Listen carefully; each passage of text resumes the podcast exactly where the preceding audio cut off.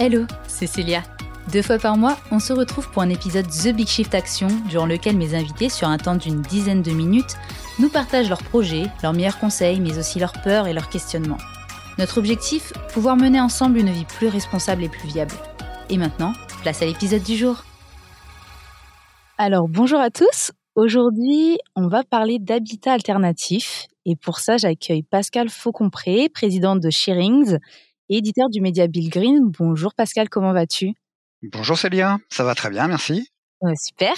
Euh, du coup, pour donner un peu le contexte euh, du thème abordé aujourd'hui à nos auditeurs, euh, je vais expliquer qu'est-ce que Bill Green. Donc, c'est un média communautaire qui est porté sur l'habitat de demain et qui propose des alternatives écologiques pour l'habitat de demain. Tu me disais d'ailleurs qu'il fallait faire attention parce que l'habitat alternatif ne signifie pas toujours forcément écologique. Donc, j'ai hâte que tu nous expliques pourquoi? Et puis, bah, pour commencer, tu pourrais peut-être déjà nous expliquer un peu ce que représente l'habitat dans le dérèglement climatique en termes de part. Alors oui, aujourd'hui, en fait, euh, l'habitat se retrouve confronté à trois enjeux, euh, euh, trois défis pour les pour les années à venir. Le premier, c'est un défi environnemental. il est maintenant confirmé que par le GIEC que l'homme est responsable des principales émissions de gaz à effet de serre et qui ont pour conséquence donc des dérèglements climatiques. Euh, or, l'Europe euh, nous impose un objectif de réduction des émissions de, gaz à effet de serre de 55% à l'horizon 2030. Donc ça, je, je, pense que tout le monde le sait. Mais euh, la part dans, euh, euh, on va dire, l'habitat au quotidien, c'est aujourd'hui les données qui sont données par différents organismes entre 25 et 40% pour l'habitat des émissions de gaz à effet de serre. Donc c'est relativement important. Donc on a un enjeu environnemental euh, avec un dérèglement climatique qui demande beaucoup plus de besoins en énergie, que ça soit en hiver parce que on va avoir des épisodes de plus en plus froids, même si on a des hivers moyennement plus chauds, on a aussi des épisodes de plus en plus froids, donc on a besoin de bien s'isoler, comme en été. Et là, l'été, on est en train de le vivre en ce moment. On a une vague de chaleur euh, euh, qui, qui, arrive sur la France. Et donc, on a besoin aussi d'améliorer notre isolation thermique l'été, ce qu'on appelle le confort d'été. On a aussi des, phénomènes climatiques qui vont survenir euh, dans, les années à venir de plus en plus couramment, euh, que ce soit des tempêtes, euh, des pluies fortes, de la grêle, des canicules, comme on le vit en ce moment. Ça va nécessiter plus de durabilité dans les biens qui sont construits ou rénovés, et aussi dans le choix de l'emplacement. Donc ça, c'est aussi un enjeu important. Et on a un autre phénomène dans le défi climatique, c'est le manque d'eau on le vit aussi cette année en 2022. Euh, on manque de plus en plus d'eau. Il y a de nombreuses régions qui déjà au mois de mars-avril étaient, en restriction d'eau. Moi, je suis en Anjou et en Anjou, on a euh, manqué beaucoup d'eau cet hiver et donc aujourd'hui, on est en restriction euh, d'eau. Donc, il faut prévoir ça dans les années à venir, c'est un défi en approvisionnement notamment, et ça, peut aussi avoir des conséquences sur le bâti, hein, euh, notamment dans les zones argileuses où on a de plus en plus de bâtiments, et, les assurances euh, euh, ont révélé dans des études qu'il y a de plus en plus de fissures, d'affaissement dans toutes ces régions argileuses, et donc ça a aussi des conséquences sur la pathologie des bâtiments. Euh, dernière problématique euh, environnementale, c'est euh, le problème de la recyclabilité des, matériaux. Aujourd'hui, de nombreux matériaux ne sont pas recyclables. Je pense notamment au plastique, au polystyrène, au polyuréthane, au laine minérale, à toutes les colles aussi qui sont ajoutées à tous les matériaux. Et eh bien tout ça, ça devient des déchets qui, qui sont très très difficiles à traiter. Donc cela va engendrer forcément dans les années à venir des surcoûts et des besoins en matériaux importants. Or, donc, deuxième défi qui est aussi important pour les années à venir, c'est le manque de ressources. Nous sommes dans un monde fini où les ressources ne sont pas inépuisables. Et ça, on a tendance à l'oublier. Donc, euh, on se trouve aujourd'hui, par exemple, dans des conflits internationaux, avec des guerres euh, comme en Ukraine en ce moment. En Chine, c'est très chaud avec Taïwan. Et donc, ça nous donne euh, des disponibilités de matériaux qui sont de plus en plus compliquées. Euh, euh, on atteint aussi des pics de besoins pour certains matériaux. je pense notamment au bois, au sable, au pétrole, aux métaux rares. et donc, ça devient de plus en plus compliqué de se fournir. Et c'est aussi le problème, par exemple, du lithium, euh, par exemple pour les batteries. Donc on en parle beaucoup pour les batteries d'automobile, mais on oublie aussi que dans l'habitat, on a besoin des batteries pour euh, le, le solaire. Et c'est aussi un problème pour les années à venir. On a beaucoup de matériaux qui demandent beaucoup d'énergie à fabriquer aussi. Et donc ça aussi pour les ressources, c'est extrêmement important. Je pense notamment aux laine minérale, aux briques de terre cuite, au ciment. Ça demande énormément d'énergie et, qui aussi bien pour la fabrication, mais aussi pour le transport. Et c'est des matériaux qui sont aussi souvent difficiles à recycler. Euh, dernier enjeu sur les ressources, c'est le besoin en énergie. Pour donc fabriquer tout ça, on a besoin d'énergie, d'électricité notamment, et aussi pour le quotidien, pour euh, son habitat. On a besoin d'électricité pour son chauffage, pour l'eau chaude. Et donc aujourd'hui, on va essayer de rechercher d'aller un petit peu plus vers l'autonomie et une amélioration du, confort thermique. Dernier enjeu. Euh, et je m'arrêterai là, c'est euh, l'impact sanitaire. Et c'est pas des moindres non plus, hein, puisque de nombreux matériaux polluent l'environnement. Donc que ça soit à leur fabrication, Hein, on oublie aussi que certains matériaux, bah, quand on les fabrique, euh, ça demande aussi de l'énergie, donc ils sont polluants.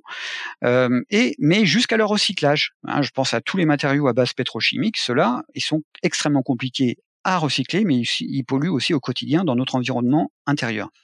Donc il faut bien prendre en compte ces trois paramètres dans le choix de son habitat, dans son emplacement, son exposition, sa conception, ses matériaux, mais ça on va y revenir. D'accord, écoute, merci beaucoup pour, euh, pour cette première présentation. Euh, toi, au vu de, bah, de ton expérience, de tes compétences, de tout ce que tu, tu sais déjà sur le sujet, qu'est-ce que tu préconises en matière d'habitat? Plutôt l'individuel ou le collectif? Alors, déjà, la loi climat et résilience, elle préconise le zéro artificialisation. Euh, ça veut dire que euh, demain, euh, dès lors que on va construire quelque part, qu'on va vendre des terrains constructibles, il faudra le compenser par des zones naturelles et humides. Donc ça veut dire qu'il va y avoir de moins en moins de construction dans les années à venir, puisqu'il y aura de moins en moins de terrains disponibles. Euh, d'ailleurs, la plupart des plans locaux d'urbanisme prévoient une nette diminution des terrains constructibles hors agglomération, euh, notamment dans les dans les hameaux. Donc, on n'a plus de dents disponibles et ça devient de plus en plus compliqué de euh, trouver des terrains constructibles disponibles hors agglomération. Je dis bien. Hein.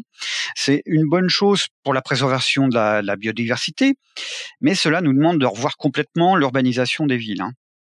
En construction, le collectif est à privilégier. Ça, c'est vraiment ce que l'on dit depuis cinq ans sur Bill Green. Il faut vraiment qu'on aille vers du collectif. Mais pour ça, il faut vraiment qu'on revoie nos façons de construire. Alors, déjà, la première chose, c'est peut-être penser à plus d'espaces verts autour de nos constructions et pas seulement faire des jardins d'enfants, hein, mais il faut aussi penser potager pour euh, la résilience pour qu'on puisse un peu plus s'alimenter et euh, ne plus avoir à dépendre de l'extérieur. Je pense notamment dans les milieux urbains. On l'a vécu pendant la période de confinement où c'était compliqué pour euh, pour s'alimenter. enfin, on, avait des, problèmes d'approvisionnement en tout cas. Euh, on a besoin aussi pour euh, ces, habitats collectifs plus des, plus d'espace dans les logements euh, parce que encore une fois suite au confinement on s'est aperçu que le télétravail c'était une solution intéressante mais qu'on n'avait pas forcément les logements adaptés pour ça et on a un autre phénomène qui est aussi à prendre en compte, c'est que la population, elle vieillit, et donc il faut aussi que le logement soit adapté à, cette population. On a aussi on peut euh, jouer aussi sur la mutualisation des espaces. Alors, on pense souvent, quand on parle mutualisation, on parle souvent euh, à des pièces comme des chambres, comme euh, une salle de, une salle de vie euh, qu'on va rajouter dans un immeuble et qui peut servir à tout le monde. Mais on oublie aussi qu'on peut mutualiser d'autres choses, les biens par exemple. On peut mutualiser un robot ménager, tous les outillages, on peut mutualiser des vélos et pourquoi pas une voiture. Donc moi, ce que j'aurais tendance à conseiller pour euh, le développement du collectif, c'est d'aller donc du vers du cohabitat, ce qu'on appelle aujourd'hui du cohabitat. Donc, il y a plusieurs types de cohabitat. Il y a les habitats qu'on appelle des habitats partagés, des habitats collaboratifs ou groupés, euh, qui sont aujourd'hui définis sous le sous le terme d'habitat participatif. Hein. Donc, tout cela sont souvent travaillés dans le cadre d'une mutualisation hein, et travaillés aussi avec les habitants Donc, euh, donc ça, c'est euh, quelque chose qu'on peut retrouver d'ailleurs sur Bill Green. On en parle assez régulièrement. On a euh, aussi autre possibilité de développement de, de, cohabitat, ce sont les éco-hameaux et les éco-quartiers, où là, pareil aussi, on cherche à mutualiser le maximum de choses. Et puis l'ultime, celui qu'on trouve le plus de plus en plus en milieu rural, ce sont les écolieux. donc les écolieux sont des lieux de vie qui sont, qui peuvent être un ancien château, qui peut être un ancien domaine, qui peut être un ancien un hameau euh, qu'on a transformé où on a développé un habitat et des activités aussi euh, économiques. Euh, donc on a là-dessus, on peut retrouver de nombreux articles sur sur Bill Green pour, pour vous en parler, pour avoir plus de détails. Mais c'est vrai que aujourd'hui, ce qui est important, c'est de réorganiser tout l'environnement de ces habitats. Et c'est pas seulement l'aspect individuel de l'habitat. Ce qu'il faut, c'est regarder tout autour.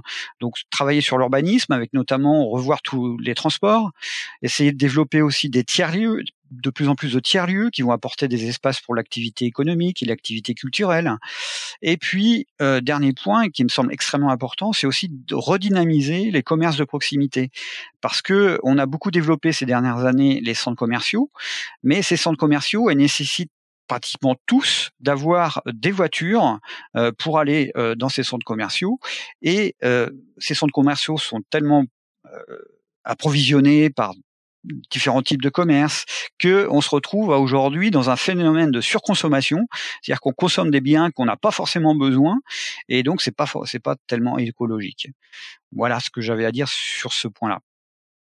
Très bien. Est-ce que d'après toi, euh, on, enfin on entend beaucoup beaucoup parler de rénovation énergétique, mais on sait aussi qu'il y a beaucoup de et on sait aussi qu'il y a beaucoup de bâtiments euh, enfin, disponibles en France, des maisons abandonnées, ce genre de choses, mais parfois c'est compliqué à, rénover.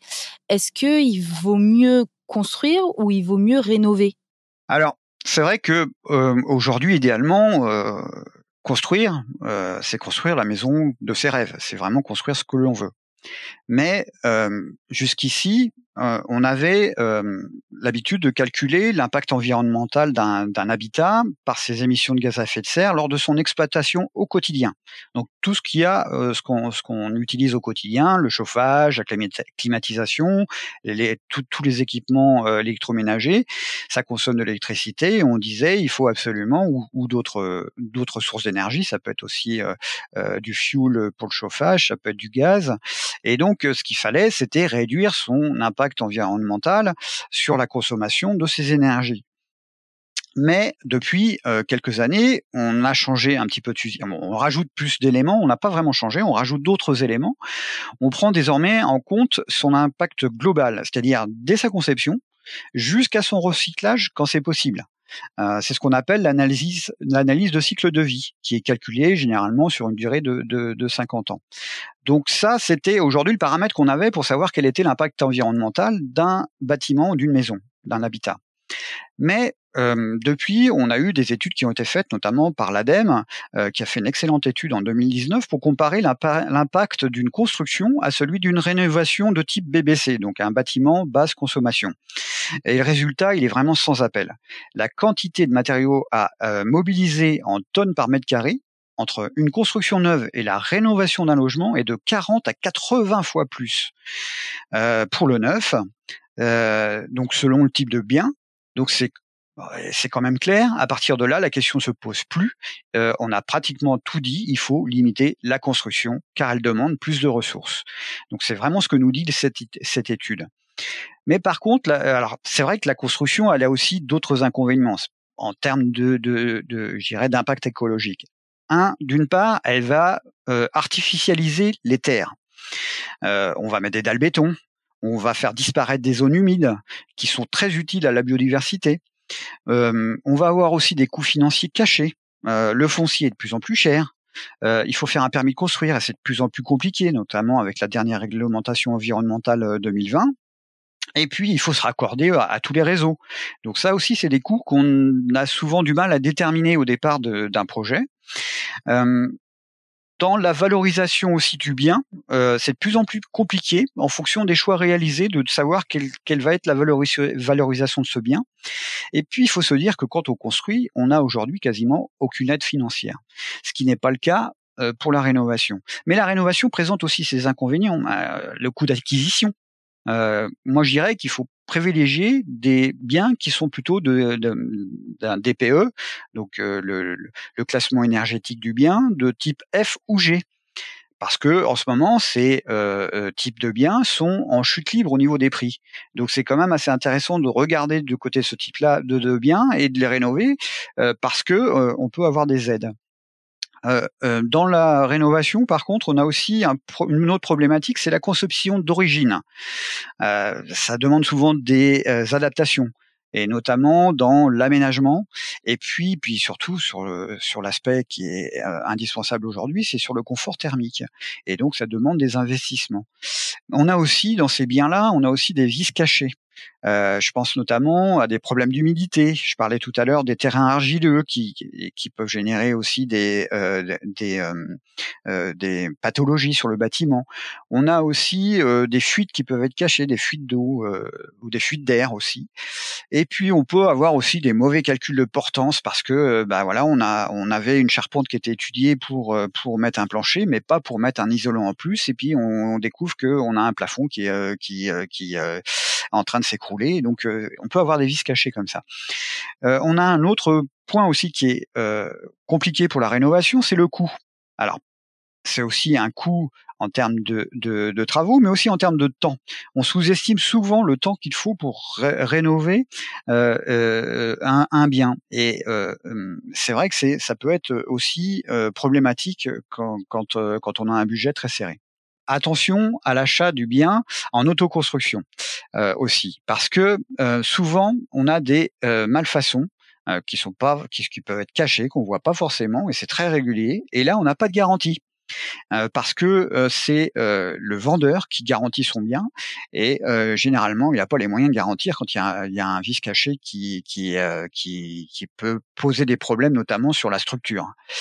alors sur la rénovation, je pense qu'on a un atout quand même qui est extrêmement intéressant, c'est qu'on a des aides financières, je le disais un petit peu tout à l'heure, pour la rénovation thermique du bâtiment. Et euh, ça, c'est quand même pas rien parce que euh, ça peut représenter 50, 60 000 euros de travaux. Et donc, euh, si ça peut t'aider, aujourd'hui, il y a des aides grâce à, la prime rénov notamment qui permettent de financer une grande majorité de ces travaux. Mais l'inconvénient, c'est qu'il faut faire appel à des professionnels, ce qu'on appelle les, les, les RGE. Moi, j'aurais tendance à vous renvoyer vers tous nos articles. On a, écrit pas mal d'articles sur Bill Green sur euh, construire ou rénover. Hein. Vous tapez euh, dans notre moteur de, recherche construire ou rénover, où on vous détaille vraiment point par point les intérêts de construire ou rénover. Hein. Mais voilà les points principaux que je dirais euh, sur lesquels il faut faire attention, sachant que la rénovation est à privilégier avant tout. Très bien. Mais écoute, pour revenir euh, un peu sur le, du coup la construction, personnellement, je suis une vraie fan euh, des tiny house. Et du coup, je, souhaitais vraiment savoir ce que toi tu pensais de ces habitats légers, tiny house, yurt, euh, etc. Oui, ce sont effectivement des habitats légers. Donc c'est un, mode de vie qui va s'inscrire dans le temps pour moi. Hein. Je pense que c'est pour des raisons tout simplement financières. Hein. C'est évident que ça coûte moins cher à construire euh, ou à installer une yourte. Euh, c'est aussi un rêve hein, de liberté, d'évasion. Donc c'est euh, mais mais mais mais c'est souvent très illusoire. Et j'ai donné les quelques points sur lesquels il faut être vigilant euh, sur ce type d'habitat. Alors moi, je suis très partant, hein, très partisan, pardon, euh, des tiny et des yachts. Mais il faut être vigilant, pardon, sur ces quelques points. Sur la biodiversité. Ça, c'est le premier point, et c'est souvent là où il y a des abus. Mais on oublie que derrière, il y a une biodiversité qu'il faut vraiment la préserver, celle-ci, qu'il faut y faire attention.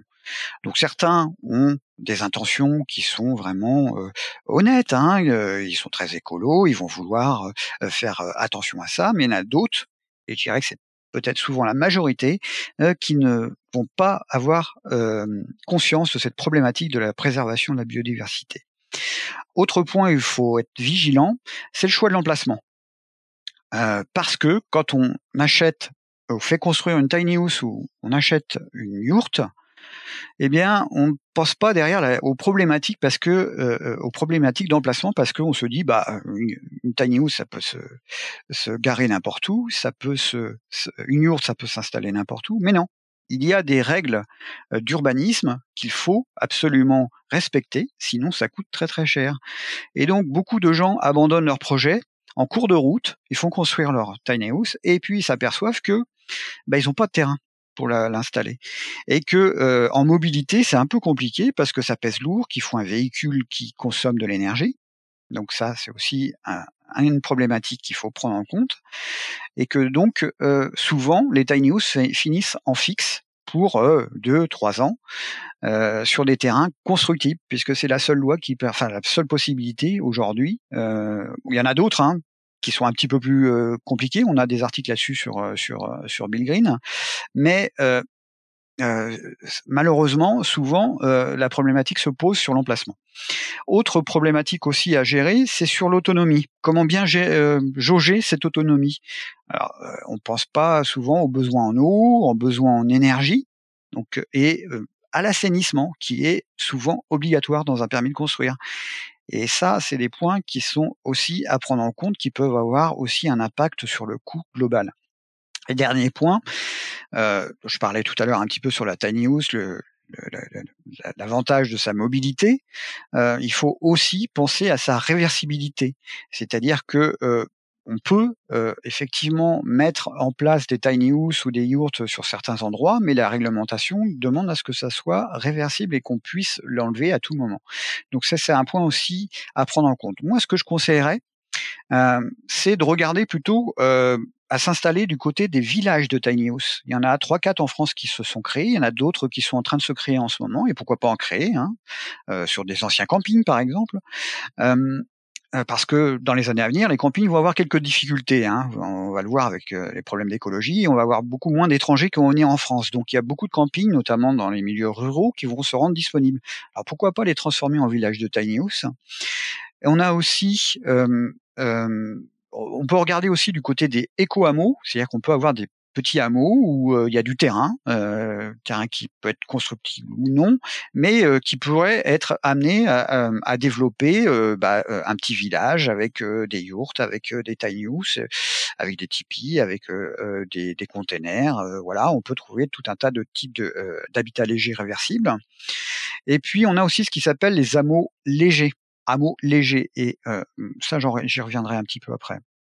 Donc, on a pour ça une réglementation en France euh, dans la loi Allure euh, qui impose aujourd'hui, enfin qui impose, qui propose euh, aux collectivités territoriales de d'aménager des zones justement pour ces habitats légers qui s'appellent des zones stécales. Et ça, c'est quelque chose qu'il faut pas hésiter à parler auprès des collectivités. Et effectivement, on peut à ce moment-là aménager des hameaux légers dans ces zones-là.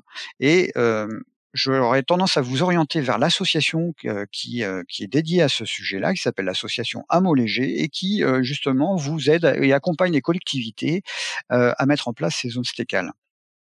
On a aussi d'ailleurs sur le site plein d'articles sur ce sujet-là. On a notamment un intervenant qui s'appelle Joris Danton qui a écrit beaucoup d'articles sur ce sujet-là et qui euh, euh, vous donne quelques pistes justement pour pouvoir mieux vous installer ce type d'habitat, de, les tiny ou les yurts.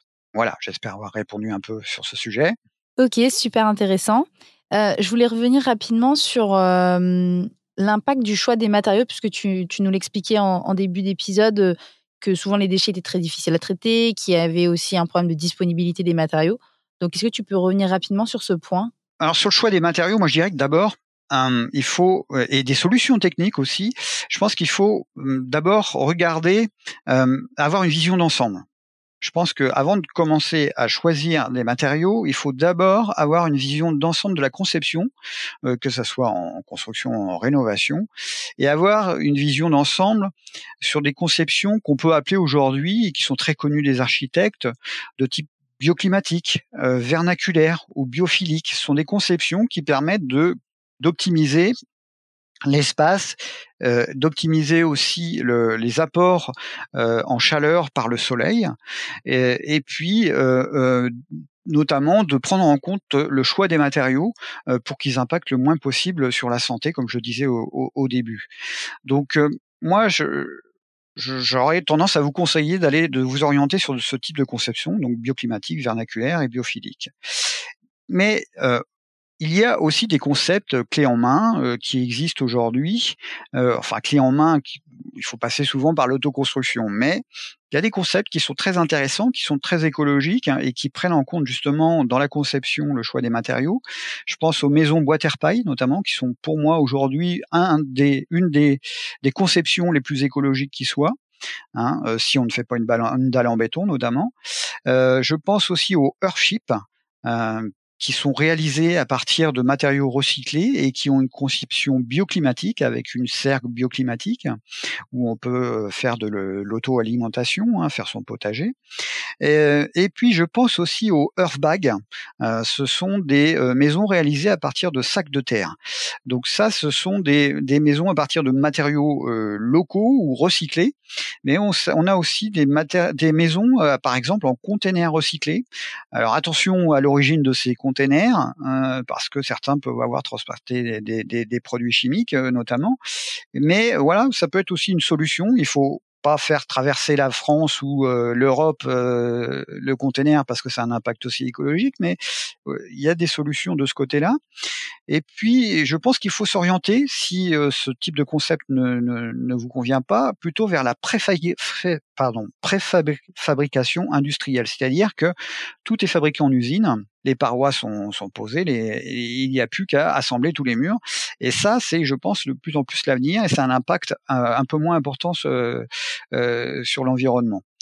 Euh, voilà pour ce, l'aspect conception, mais je pense qu'il faut aussi qu'on s'arrête sur quelques points bien réaliser un, un, habitat écologique, que ce soit en construction ou rénovation. D'abord, il faut penser réversibilité. Il faut penser qu'on puisse transformer ce bien, qu'on à l'origine, ça pourrait, ça pouvait être par exemple un bureau ou une grange qu'on peut euh, transformer euh, en habitation. Il euh, faut penser qu'on puisse, pourquoi pas, le déménager donc euh, euh, c'est aujourd'hui des tendances qui sont aussi de plus en plus euh, à la mode. C'est qu'on se dit peut-être pourquoi pas ce bien, on l'a réalisé, il nous a, il a, il a eu un coût. aujourd'hui, pourquoi pas le déménager demain sur un autre emplacement. mais aussi, on pourrait pourquoi pas le recycler, le transformer. Par exemple, une maison bois terre paille, vous pouvez quasiment tout recycler ou tout laisser sur place. Il y a, y a, il y a rien, je dirais, qui doit aller en déchetterie derrière. Euh, donc ça, c'est l'aspect réversibilité. Et il y a un autre aspect qui est aussi important dans la conception, c'est la sobriété. Euh, il faut penser que le bien consomme le moins possible et qu'on lui mette aussi des solutions low-tech euh, qui demandent donc beaucoup moins d'énergie à produire ces solutions, des qui demandent aussi au niveau de l'exploitation au quotidien moins d'énergie aussi. Dans l'entretien, ça demande aussi moins de produits, moins de, de, de, de d'avantages, enfin d'intérêt à, à, entretenir. Et puis, dernier point, c'est que c'est souvent recyclable. Donc ça, c'est euh, les deux principaux points, mais euh, je dirais qu'on peut rajouter aussi un point qui est extrêmement important, c'est dans le choix des matériaux, puisque c'est aussi la question, c'est quel type de matériaux.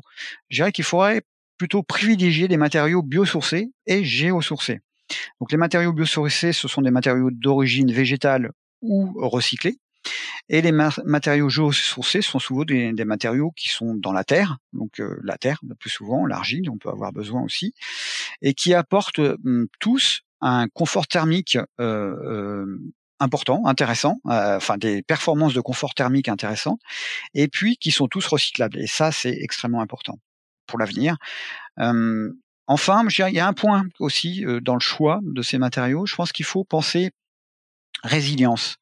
Euh, la résilience, c'est la capacité à aujourd'hui ne plus euh, dépendre des autres autour de soi.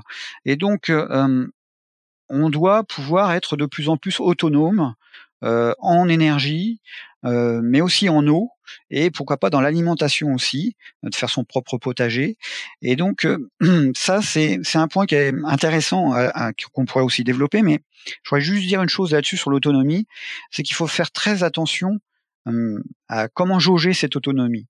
Euh, parce que plus on va être autonome, je crois que je l'ai dit tout à l'heure, euh, plus on va vouloir être autonome et plus ça va demander de temps à consacrer. Et donc il faut vraiment bien jauger, bien faire attention à ça, parce que un potager, bah, ça demande du temps. Si on veut des énergies renouvelables, ça demande aussi de l'entretien, ça demande aussi pour l'eau aussi, ça demande un petit peu de suivi. Donc faire attention à ça, de bien jauger son niveau d'autonomie. Très bien. Bah, écoute, pour clôturer cet épisode, j'avais une petite question bonus à te poser. Euh, on sait, il y a beaucoup, beaucoup d'arnaques euh, dans le monde de la construction, euh, malheureusement, pour les victimes. voilà, souvent, c'est un peu irréversible et c'est compliqué derrière de, de se relever. comment on peut se prémunir des arnaques en construction et rénovation dites écologiques? Alors effectivement, le, le, terme écologique est beaucoup utilisé euh, euh, de la part des constructeurs, enfin de la part des, des, des, gens qui sont dans le domaine de la construction et de la rénovation. Donc moi, je dirais que la première chose, c'est ne pas se fier au label RGE. Euh, et au label éco-artisan. Ce sont des labels, euh, alors RGE c'est reconnu garant de l'environnement, éco-artisan c'est un label qui a été monté par un syndicat euh, des artisans, ils n'ont aucune garantie de gage de qualité. Ça, c'est absolument clair. Un artisan ou un professionnel de son secteur, il va forcément privilégier ses solutions. Il n'aura pas une vision d'ensemble du bâti. Donc, il va vraiment euh, vous dire que c'est lui qui a la meilleure solution, que c'est lui qui va vous proposer le meilleur matériau. Donc, ne pas se fier à ça. Donc, je dirais qu'il faut surtout essayer la quand c'est possible et quand vous avez des gros travaux à réaliser, de vous faire accompagner par des professionnels. Ça, c'est le, le point le plus important, c'est de se faire accompagner par des professionnels. Alors comment on peut choisir ces professionnels? Euh, Moi, j'aurais tendance à orienter vers trois types de professionnels. Le premier, ce sont les architectes parce que c'est eux qui ont le plus la vision d'ensemble du bâti. Donc, ils, et les vous orienter vers des architectes qui sont signataires du manifeste, de la frugalité heureuse et créative. Pourquoi? Parce que c'est un manifeste qui engage justement à aller vers plus de sobriété et donc à faire attention dans le choix des matériaux, dans le choix des solutions techniques. Donc ces architectes, faites plutôt regarder s'ils sont signataires du manifeste de la frugalité heureuse et créative. C'est sont des gens qui ont une conscience écologique, on va dire. Deuxième possibilité de professionnel, euh, c'est un réseau qui est assez récent, qui a un an, mais qui s'appuie sur l'expérience d'une trentaine d'années d'un professionnel qui s'appelle euh, Claude Lefrançois, euh, qui a beaucoup œuvré dans l'éco-construction et qui a monté le réseau des habitologues. Et ces habitologues, ils ont une vision globale du bâti, notamment dans l'ancien. Et ça, je pense que c'est un réseau qu'il faut pourquoi pas privilégier dans votre recherche si vous avez un bâtiment ancien à rénover par exemple. Et puis si vous voulez euh, choisir des artisans ou des professionnels, regardez sur leur site internet, sur leur prospectus, sur leur stand, s'ils affichent clairement leur engagement environnemental ou écologique. S'ils l'affichent clairement, c'est qu'ils ont envie de le dire, ils ont envie d'y aller. S'ils l'affichent pas, c'est qu'ils ont peur, qu'ils ont honte, et si vous, ils ont un discours qui vous dit qu'ils sont écologiques, c'est souvent du greenwashing derrière. Donc, regardez des gens qui affichent clairement leur engagement écologique. Ça, c'est un conseil que je donnerais.